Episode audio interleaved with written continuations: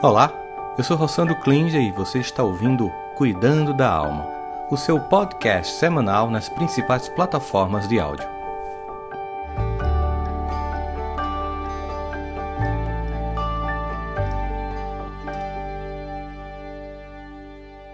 Sejam muito bem-vindos. Vamos começar com a nossa frase do dia. É uma frase do poeta Mário Quintana que diz o seguinte: O passado ele não reconhece seu lugar ele está sempre presente. Olha que interessante. Está no livro, é, um livro dele sobre poesias incrível, em que ele fala exatamente entre muitos temas sobre o passado. E quando ele diz assim, que o passado ele não reconhece seu lugar, é como se ele dissesse que ele teimosamente insiste em não ficar lá. Ele poderia ficar lá, já basta o mal que ele fez lá, já basta o estrago que ele fez lá, por que, que ele não fica lá? Né? Mas não, ele não reconhece seu lugar, ele não fica preso a um lugar, ele está sempre presente, está sempre se atualizando. É um pouco do que a gente vai ver aqui hoje. Eu vou aproveitar e citar um livro que chegou, estava viajando, cheguei hoje de viagem, cheguei ontem à noite de viagem, e quando cheguei tinha uma caixa linda, com livros do meu querido amigo Alexandre Coimbra Amaral, o novo livro dele, Toda Ansiedade Merece um Abraço. Aqui o livro do meu querido amigo, irmão, psicólogo, quase um poeta das letras. E ele diz uma coisa muito interessante aqui. E, e, e, reverbera muito com o tema que a gente trouxe hoje, porque eu quero citar para vocês esse trecho do livro do meu querido amigo Alexandre Conde Amaral, falando um pouquinho da ponta que faz com essa frase de Mário Quintana, que o passado não reconhece seu lugar, ele sempre está presente. Ele diz o seguinte: é interessante pensarmos que algo tão comum em nossa existência, que nos acompanha em tantos momentos de todas as fases do ciclo da vida, seja sempre desagradável um fenômeno íntimo que nos ensina também a lidar com tudo que a vida nos entrega de desconforto. É claro que a gente tem muito mais capacidade de lembrar das coisas ruins.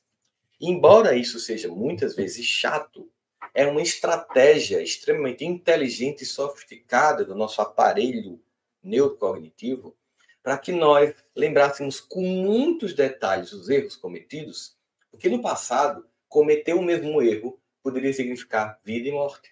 Então, nossos ancestrais precisavam lembrar exatamente o erro cometido com muita memória para que eles não repetissem. Portanto, quando alguém, por exemplo, está lutando boxe e perde a luta, quando essa pessoa perde a luta, a produção de endorfina, substância que anestesia o corpo, da sensação de prazer, ela é bloqueada. E o corpo é invadido de cortisol. E a pessoa prostra-se. Não sei se vocês já perceberam quando tem um, um campeonato de futebol, final da Copa do Mundo. Tá lá aquele time, os dois com o mesmo cansaço, vai lá para um terceiro tempo, vai para a cobrança de pênaltis, tá todo mundo exausto. Os que estão derrotados, eles começam a cair. Eles caem porque o corpo não produz mais endorfina e inunda de cortisol, que dá sensação de angústia, prazer, criando uma memória afetiva e corporal muito grande da derrota. Enquanto que quem venceu tem um, um, um movimento contrário o cortisol é bloqueado a endorfina explode. E essas pessoas tão cansadas quanto os outros saem pulando e gritando. Porque venceram. Então a memória da derrota, a memória do dia ruim, a memória do trauma, a memória do erro, ela é mais forte para que nós não possamos repetir ou para que nós não permitamos que as pessoas repitam tais erros com a gente. E é por isso que, nesse sentido, meu querido Alexandre Coimbra diz uma coisa que é muito legal aqui, né? É como se fosse um fenômeno íntimo que nos ensina também a lidar com tudo que a vida nos entrega de desconforto. Que livro do meu querido amigo Alexandre Coimbra Amaral, Toda Ansiedade Merece um Abraço, para que vocês possam adquirir. Já está aí, rodando o mundo. Mas aí vamos entender um pouquinho sobre isso. Quando a gente olha, por exemplo, para um dos livros que eu estou lendo, aí eu não estou com ele aqui porque eu estou lendo ele em, em Kindle, que é A Ordem Mundial em Transformação, porque as nações prosperam e fracassam, do Ray Dalio, ele diz uma coisa bastante intrigante para nós. Ele diz assim: os novos tempos serão radicalmente diferentes daqueles que vivemos, embora semelhantes a outros períodos da história. Como sei disso? Porque sempre foi assim. É como se ele dissesse: vai ter muita coisa realmente nova e diferente, radicalmente diferente, mas muitas coisas vão se repetir constantemente, porque ciclicamente se repetem. Mas antes dele, aliás, 2.500 anos antes do rei Dalion falar sobre isso, Confúcio na China já dizia que se nós queremos prever o futuro, precisamos estudar o passado.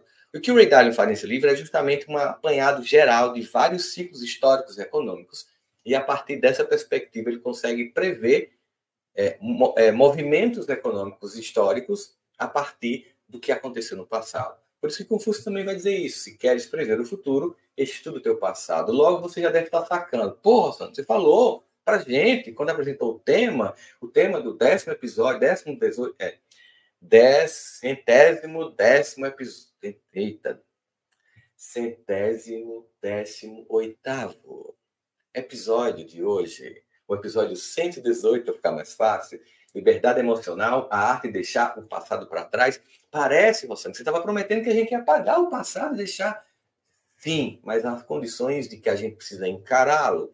Portanto, é preciso esse encarar, e a gente vai mostrar isso a partir da perspectiva da psicologia. Talvez por isso, porque, como diz aqui Mário Quintana, o passado não reconhece seu lugar e sempre está presente. Ou como diz Redalho, que tudo vai ser diferente, embora semelhante, porque sempre foi assim. Ou como diz Confúcio, que se a gente quiser prever o futuro, tem que estudar o passado. No fundo, no fundo, quem está certo é Albert Einstein, que diz a distinção entre passado e futuro e presente são apenas uma ilusão teimosamente persistente.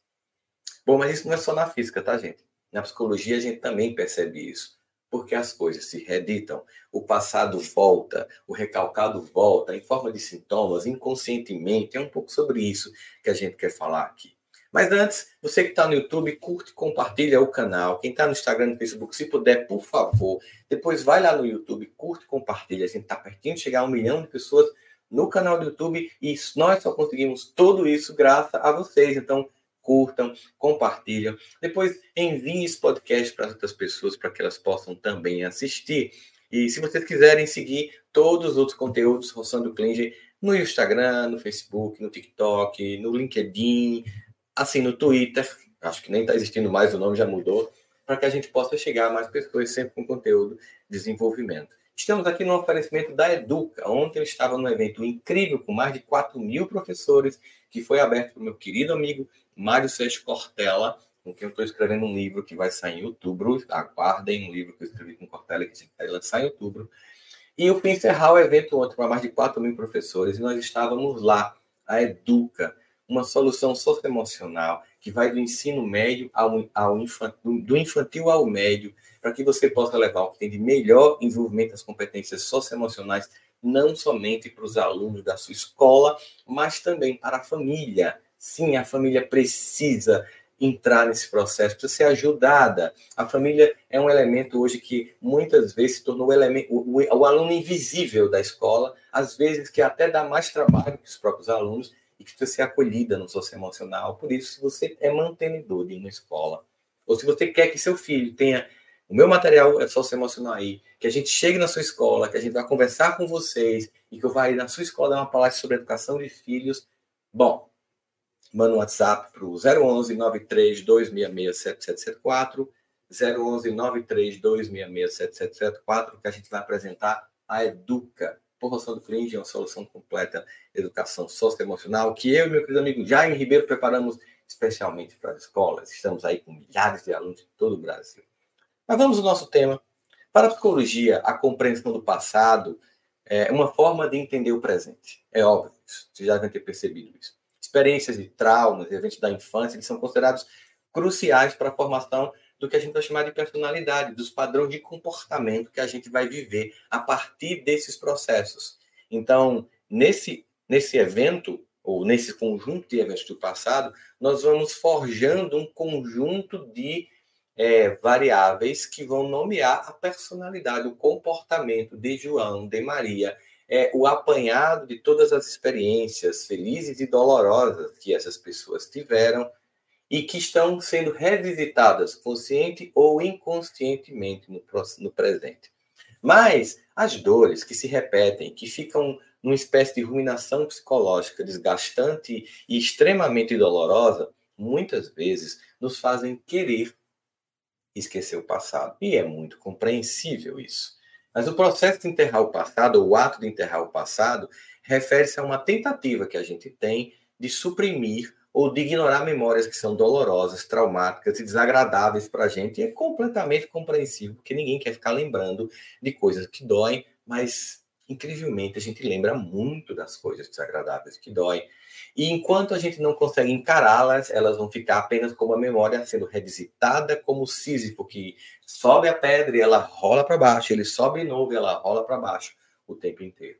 É uma estratégia, obviamente, essa tentativa de suprimir, é uma estratégia de defesa para evitar lidar diretamente com essas questões emocionais que são muito difíceis de serem encaradas e que a gente quer, obviamente, para nos ver numa constante sensação de desprazer absoluto da vida e mantê-las afastadas da nossa vida. O nosso objetivo, quando utilizamos é, essa, essa repressão, é o que Freud, quando vai fundar a psicanálise, na construção do aparelho psíquico, vai identificar como mecanismo de defesa. A psicanálise destaca que os mecanismos de defesa, como, por exemplo, a repressão, a negação, a projeção, eles são meios que a gente tenta lidar com conteúdos passados que nós consideramos que são ameaçadores ou perturbadores. A gente coloca lá, a gente tenta deixar lá de várias formas, mas isso tem um custo. Muitas vezes um alto custo. E por quê? Porque existe um efeito quando nós não elaboramos o passado. Então, vamos lá. Eu tento reprimir, negar, suprimir, porque dói, é desagradável, não quero, já doeu demais, aquela traição afetiva, aquele abuso infantil, aquelas falas traumáticas, aquela mãe narcisista, sabe, aquele pau alcoólatra, e todas as dores que cada um de nós tem, os 8 bilhões de seres humanos já quase no planeta, enfrentando diariamente a vida e revisitando o passado e como ele se edita no presente. Mas existe um efeito quando nós não elaboramos o passado. Por exemplo, quando você acaba um namoro, está lá arruinado, destruído, escutando roedeira, mal pra caramba. E as pessoas dizem para você: não, vai, sabe o que, que resolve? Vamos pra balada, vamos sair, ignora esse fato. E você vai, você tenta achando que a estratégia é essa. Você não elabora o evento recente. Você não lida com essa dor. Você não elabora esse luto, não enfrenta as questões todas. Não cuida de você e sai ferido para balada. E o que, que acontece? Carente e ferido e ferida, você se torna mais vulnerável para ser mais uma vez machucada, machucado e vai reeditando uma dor atrás da outra, de forma que o passado, por não estar sendo elaborado, vai lhe colocando em condições é, vulnerabilidades no presente que vão reforçando a sua sensação de que nada funciona nessa área da sua vida ou em todas. Então, enquanto você não para para encarar, enquanto você não elabora, você vai continuar sofrendo. Quando o passado não é, é como a gente chama, adequadamente elaborado, ele vai gerar sintomas na gente a gente vai chamar, por exemplo, sintomas como ansiedade, depressão, comportamentos compulsivos ou repetitivos, como um passado que quer voltar porque eu não quero encarar. Ele volta como sintoma. E os sintomas são o passado que inconscientemente foi reprimido e que está voltando como sintoma, como que batendo a porta, dizendo: Eu estou aqui, não adianta me ignorar. Não é bem assim que funciona. Não tem como tá um não tem como deletar, não tem como apagar, não tem como cancelar, só pode se encarar e ele perder força. Então ele vai voltar ou como memória de repetição, ou como compulsão, ou como sintoma, mas ele vai voltar. Por isso que Mário Quintana dizia que o passado não reconhece o seu lugar, está sempre visitando o presente. Né? Por isso que Confúcio dizia: se queres entender o futuro, visita o passado. Por isso que nós precisamos encarar e não podemos ficar fugindo o tempo inteiro. Existe, obviamente, o papel do inconsciente nesse processo, porque muitos aspectos do passado estão armazenados no inconsciente. Então, enterrar o passado não significa que as experiências foram deixadas para trás e que elas deixaram de influenciar a sua vida, pois elas podem continuar, aliás, elas continuam impactando a vida emocional, o seu comportamento, a sua forma de ver o mundo de forma indireta. Porque muitas vezes você não sabe porque você submete a relações tóxicas, mas indiretamente, inconscientemente, porque você quis enterrar o passado familiar de relações tóxicas dos pais e você não quis enxergar aquilo, você colocou lá, reprimiu, você se comporta como alguém que tem que repetir esse processo de uma relação tóxica porque você não encarou este passado que está dizendo, vem aqui para a gente conversar, para que você não repita. Existe ainda uma coisa que são é, essa incoerência, né? Ironicamente, é, quando a gente encara o passado, é, é, quando a gente consegue desenvolver uma atitude mais proativa diante da vida. Quando a gente busca resgatar, quando a gente busca encarar, por mais doloroso que seja, tá, gente? E dói pra caramba. A gente busca resgatar essas memórias, a gente aprende a lidar com as emoções e os traumas do passado de maneira gradual. A gente vai entendendo as motivações. Ah, então tá. Isso significa dizer que essa relação, por exemplo, dos meus pais, ou a separação deles, gerou em mim um padrão de dor que eu quis reprimir, e hoje, porque ele continua aqui, eu estou repetindo agora. Minha dor é perceber que, apesar de termos feito tudo o que fizemos, ainda somos os mesmos e vivemos como os nossos pais. Ah, percebe? Porque não foi encarado. Então, quando você encara ele, você entende padrões. Então, vou lá e gradualmente eu vou ressignificar. Essa é uma conversa interna difícil. Ela é constantemente adiada, porque ela é chata. Mas o fato de que eu não quero ter essa conversa difícil comigo não significa que não vai deixar de doer. Do mesmo jeito que não ter conversa difícil com as pessoas da família ou do trabalho, com os amigos, não vai evitar que o problema não vai fazer o problema sumir. A gente tem essa vontade de não ter certas conversas difíceis, porque, sabe, mais tranquilo, é tão chato, chamar para um DODR, vamos deixar, vamos deixar ver se o tempo cura as feridas. Nem sempre o tempo cura as feridas. Às vezes a ferida tem que ser encarada, ela tem que ser cuidada para ser cicatrizada, senão ela fica supurando. Um passado que não é percebido e que é negado é como uma ferida que você nunca cuidou supura e pode fazer você necrosar uma parte do corpo, como acontece com a ferida que não é cuidada. Eu não posso ignorar uma ferida na perna. Ah, não, não quero, dói, não quero fazer curativo. E se você perder a perna porque ela vai tomando conta da perna? Pense emocionalmente a mesma coisa. Se ela vai, se aquilo não, que você está negando não vai dando uma, não vai comprometendo mais áreas seu, das suas emoções, da sua psique, não vai gerando uma espécie de metástase psíquica de uma dor que não visitada, não encarada, vai comprometer o teu presente.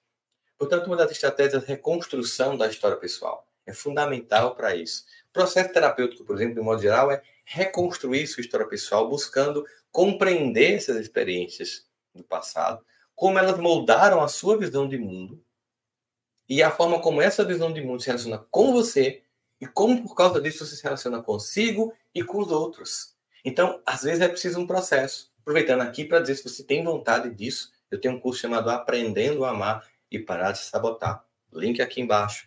Vai no, no, no, Hotmart que você vai ter um processo de um ano na construção e resgate desse passado. Uma outra coisa que a gente vai perceber isso é que é importante essa visita que a gente faz do passado, porque a gente, quando olha para o passado, não significa dizer que a gente vai viver do passado. Né? A gente vai buscar no passado respostas, compreender situação de passado, mas para viver hoje. Não é uma arqueologia perpétua de, de resgate do passado, é uma compreensão do quanto o passado impacta hoje para que você modifique hoje aquele, aquele passado que insiste persistentemente né, em estar presente na sua vida. Tanto que Soren Kierkegaard ele diz uma coisa muito interessante sobre isso. A vida ela só pode ser compreendida olhando-se para trás. E a gente viu Confúcio fazendo de, falando disso, a gente viu Real Dalio falando disso. Mas ele diz uma coisa: se a vida só pode ser compreendida olhando para trás, que Kierkegaard vai dizer também o seguinte: mas ela só pode ser vivida olhando para frente. Mas a gente tem que viver lá hoje. Ou seja, eu busco no passado elementos para compreender a minha vida, eu busco no passado padrões que eu quis negar e reprimir e que vão explicar comportamentos que eu tento não viver mais. Então, nesse sentido, uma característica fundamental para lidar com o passado é, sem dúvida, aceitação. Né? O hashtag aceita que dói menos. Foi o que foi possível.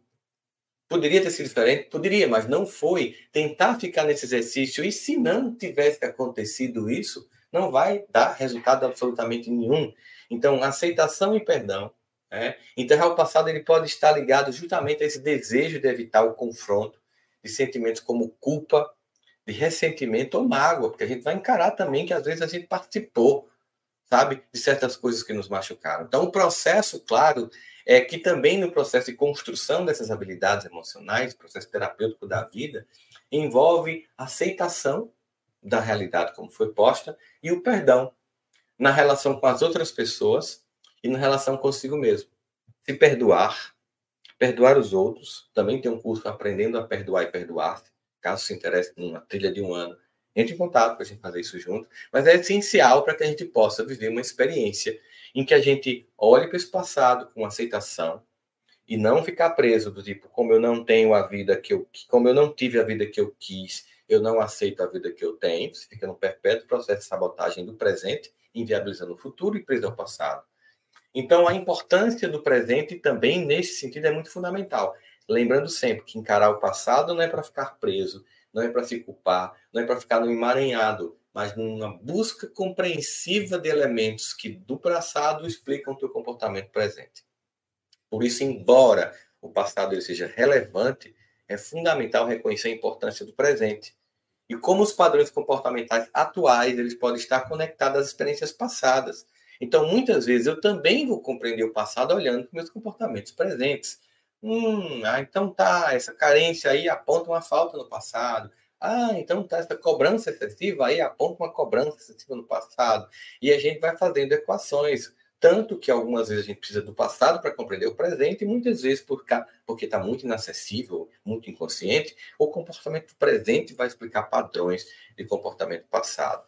E Epicuro diz uma coisa muito interessante sobre isso. As pessoas felizes, elas lembram do passado com gratidão, alegram-se com o presente e encaram o futuro sem medo.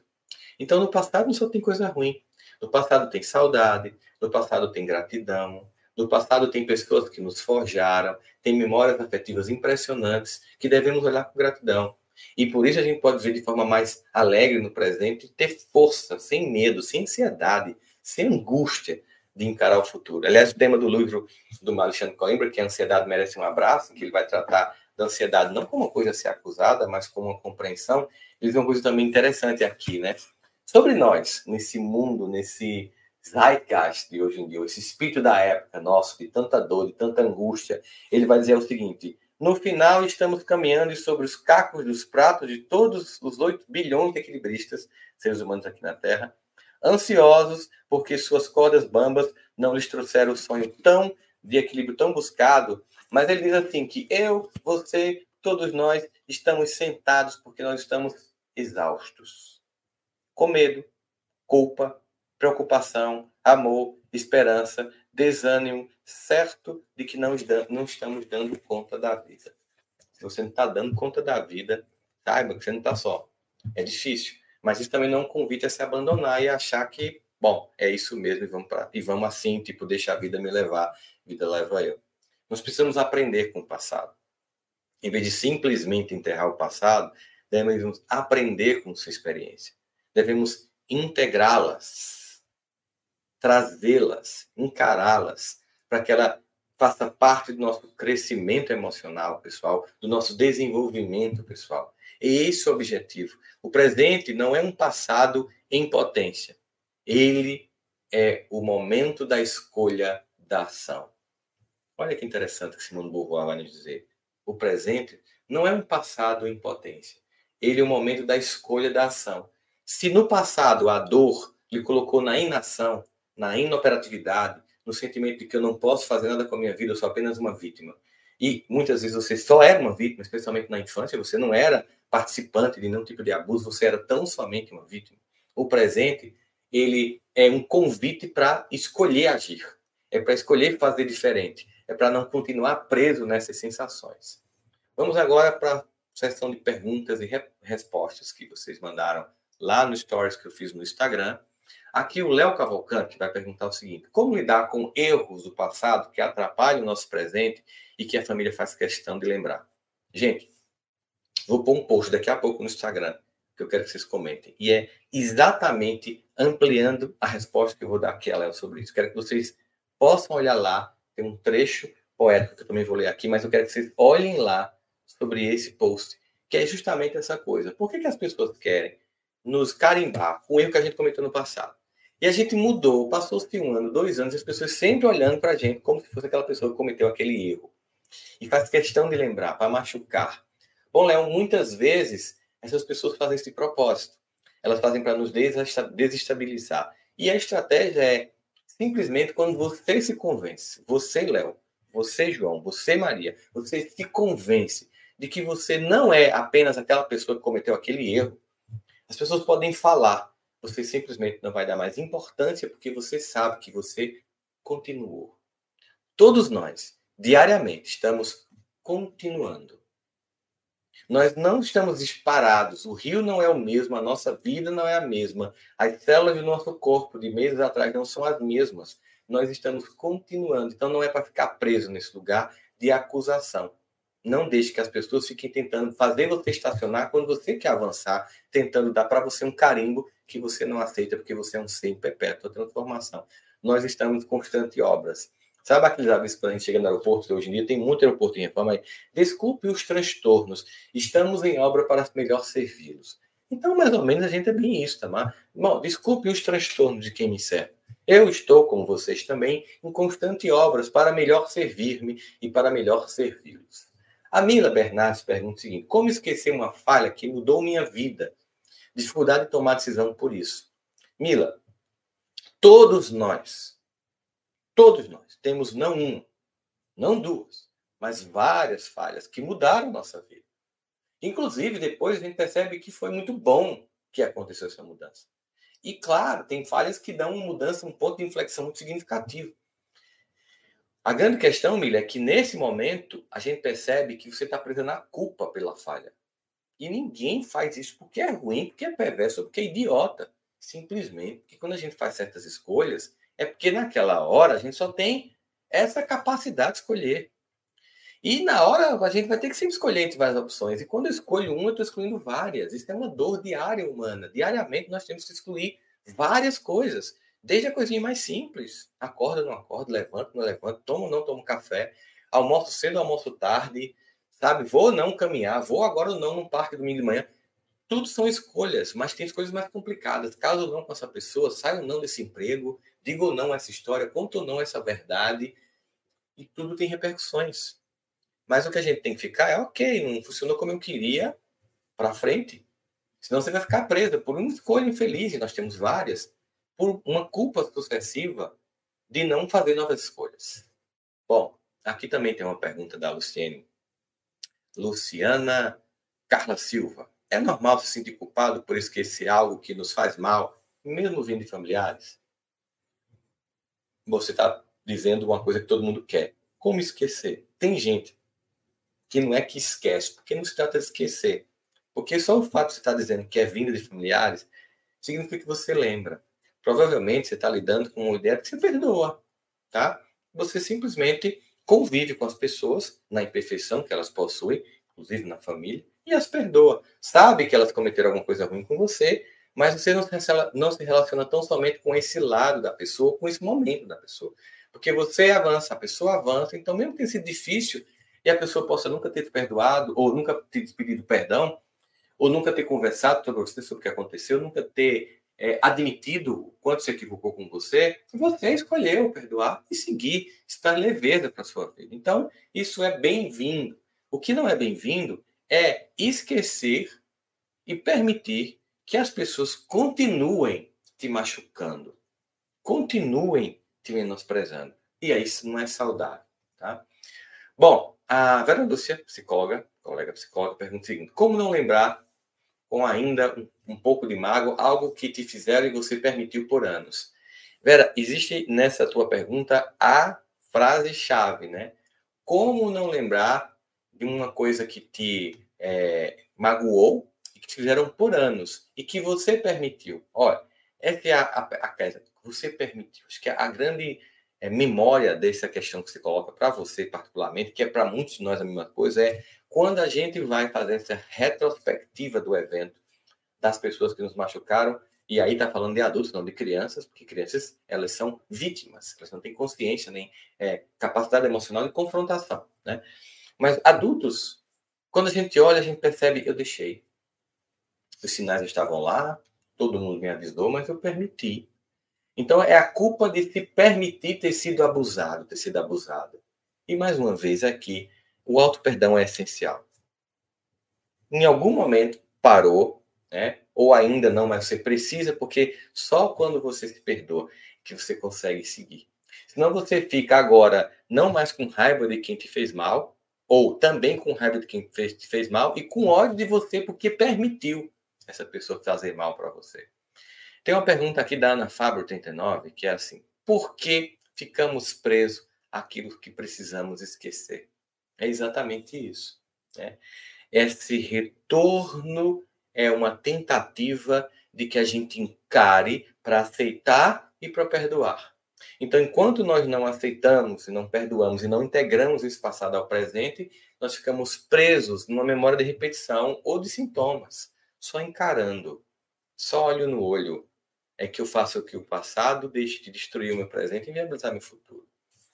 Vamos aqui terminar aqui com um trecho poético que eu selecionei para vocês do livro Desassossego, pelo heterônimo Bernardo, Bernardo Soares, do querido poeta português Fernando Pessoa, que diz o seguinte: tem muito a ver com um post que eu vou colocar agora, que eu quero que vocês, assim que terminarem, cuidando da alma, vão lá no post comentar e, se puder, marque uma pessoa, porque eu quero que vocês falem para o coração de alguém que faz isso com você, que não te vê apenas como alguém do passado, mas que te vê como alguém do presente, que diariamente se esforça para ser melhor. Se tem pessoas assim na sua vida, vai lá, lê o post e marca elas. E é, o poema diz o seguinte: Viver é ser outro. Nem sentir é possível se hoje se sente como se sente ontem se sentiu. Sentir hoje o mesmo que ontem não é sentir. É lembrar hoje o que se sentiu ontem, ser o cadáver vivo do que ontem foi vivido e perdido. Apagar tudo do quadro de um dia para o outro, ser novo, com cada nova madrugada, numa revirgindade perpétua de emoção. Isto, e só isto, vale a pena ser outro para ser o e ter o que imperfeitamente somos. Essa madrugada é a primeira do mundo. Nunca houve esta hora, nem esta luz, nem este ser.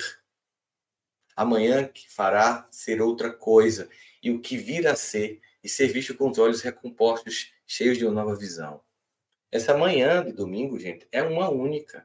Vocês já podem ter visto outros cuidando da alma, mas esse é um outro lugar, é um outro dia está entrando pela janela do seu quarto ou, ou pela fresta da janela ou por algum canto uma luz que ela é única, irrepetível. A natureza diariamente, de forma única, nos convida, como diz aqui Fernando Pessoa, né, a uma revirgindade perpétua de emoções, que a gente possa diariamente estar vivendo isso. Você diariamente está sendo uma outra pessoa, porque o mesmo rio está sempre em transformação, porque as águas que passam são outras.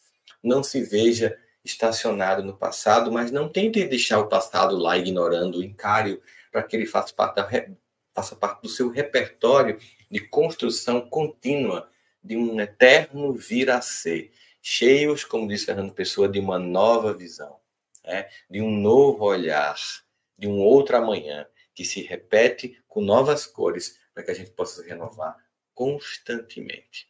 Esperando vocês lá no post para comentar um pouquinho e a gente continuar a discussão aqui adepto que vocês estão comentando no post para poder visualizar como vocês estão percebendo o nosso Cuidando da Alma. Beijo no coração, nos vemos até semana que vem. Tchau, tchau. Espero que você tenha gostado do nosso podcast de hoje. Este conteúdo é transmitido ao vivo todos os domingos às 10 da manhã pelo meu canal do YouTube. Trouxemos este conteúdo para as plataformas de áudio para que você possa continuar cuidando da alma durante a semana.